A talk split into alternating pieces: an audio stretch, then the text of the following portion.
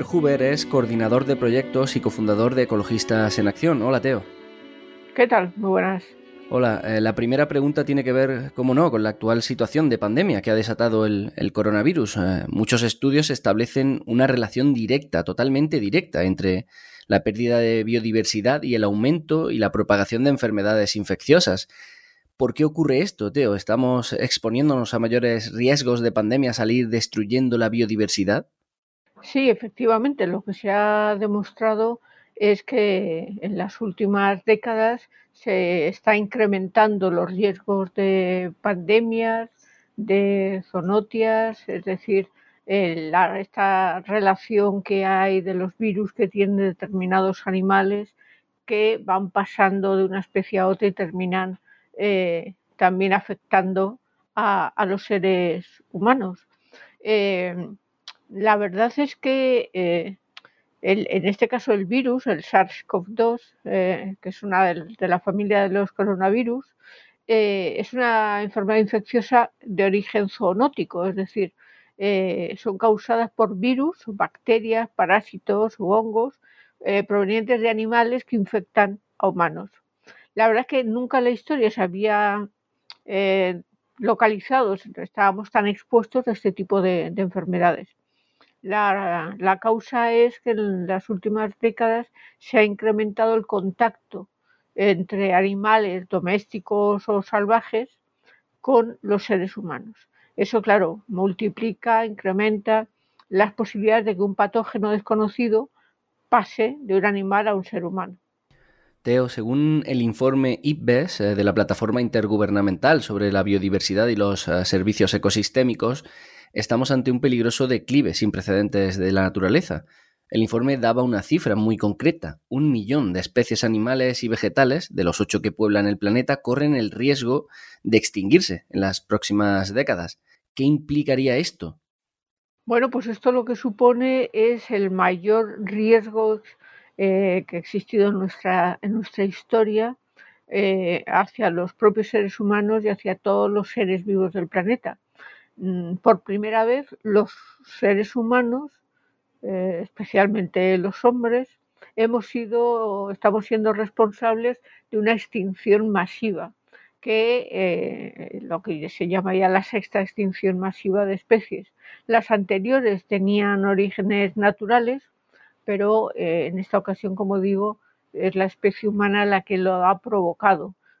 ¿Cómo lo ha provocado? Pues sobre todo alterando nuestro entorno natural, eh, utilizando casi el 100% de los espacios naturales de las diferentes zonas del planeta para extraer recursos, para incrementar la producción de determinados eh, productos, de incrementar la generación de residuos, perseguir eh, de forma directa a muchas especies y sobre todo con un modelo económico en el que estamos viviendo que lo que hace, se establece como objetivos un crecimiento económico constante, eh, algo imposible en un planeta que tiene recursos finitos, que tiene unos recursos limitados.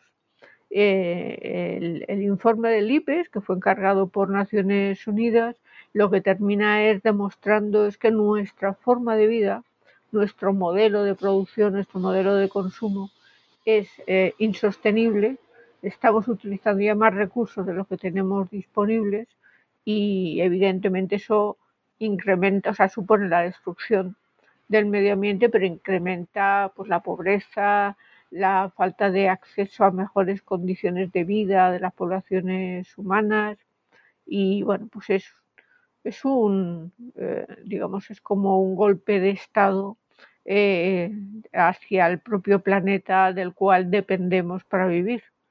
Y además luego han salido ya estudios incluso posteriores al IBES que nos ponen una fecha. Dicen que tenemos 10 años hasta que la biodiversidad colapse.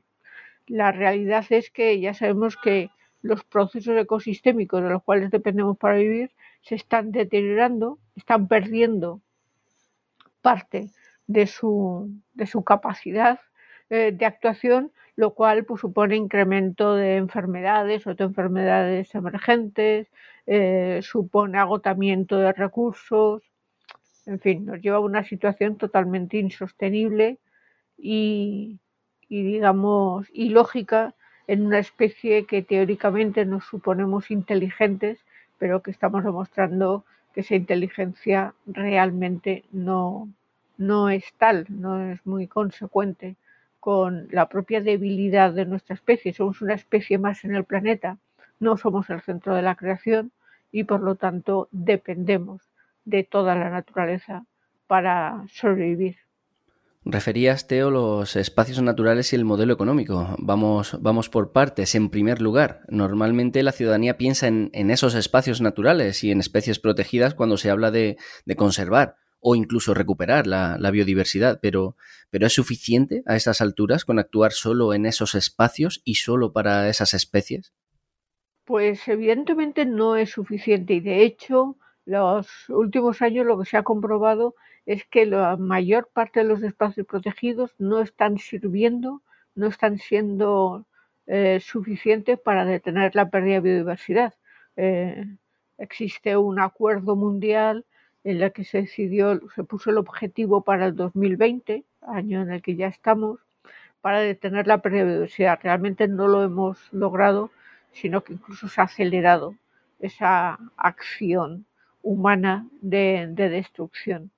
Mm, tenemos que, uno, lograr que los espacios protegidos sean realmente espacios protegidos, que tengan mecanismos de gestión adecuados, que hoy en día es uno de los problemas importantes, y que esa gestión teórica, esos documentos de planificación, lleguen realmente al territorio.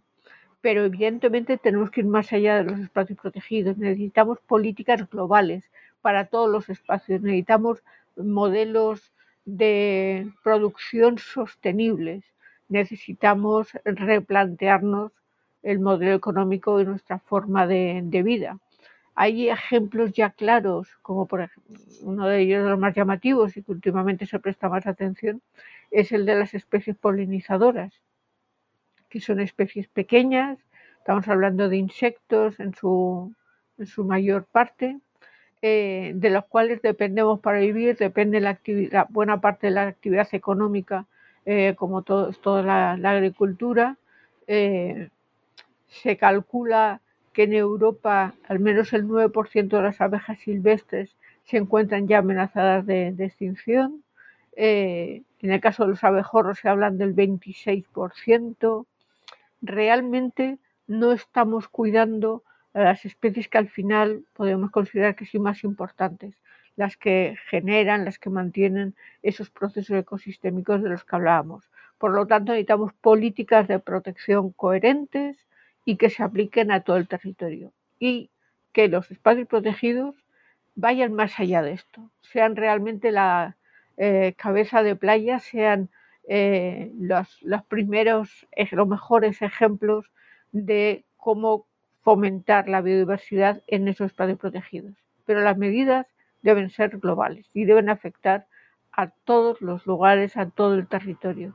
Las especies no están solo en espacios protegidos. Deben estar, deben tener la posibilidad de encontrar el alimento, de reproducirse, de poder nidificar en la totalidad del territorio.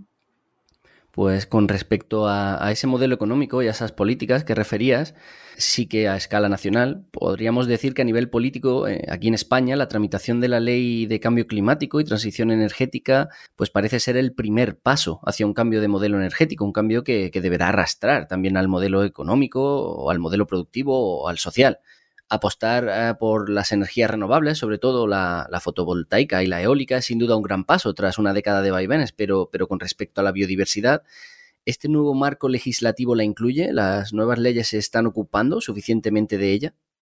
Bueno, es cierto que se han dado, como mencionabas, algunos pasos.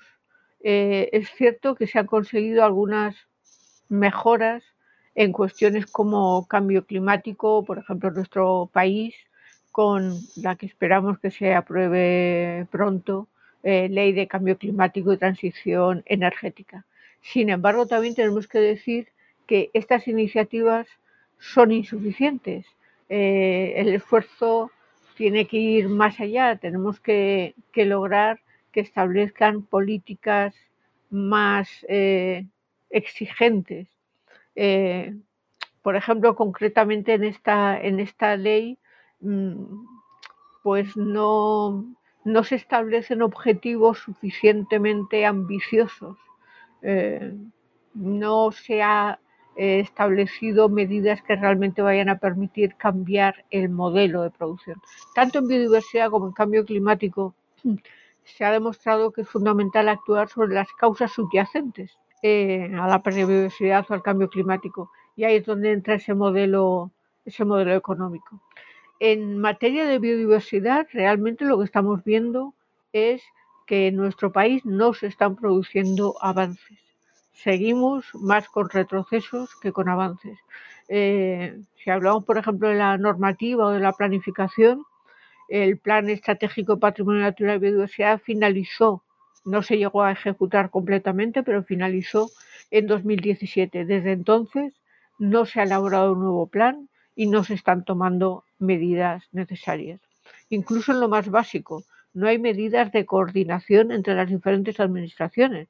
Nuestro país tiene un reparto competencial muy claro entre el Estado y las comunidades autónomas. Las comunidades autónomas son las que tienen la capacidad de gestión sobre el territorio. Sin embargo, no, a nivel estatal no se establecen líneas directrices que las comunidades autónomas tengan que seguir y no se coordinan lo suficiente para, conseguirlo. 2020 eh, era, eh, se le llamó el superaño de la biodiversidad. Lamentablemente, debido a la COVID, estas cumbres se han retrasado y estamos perdiendo nuevamente un año más eh, sin, sin avances en este sentido. Teo Berhuber, coordinador de proyectos y cofundador de Ecologistas en Acción. Gracias por estar en Hora Verde. Muchas gracias a vosotros.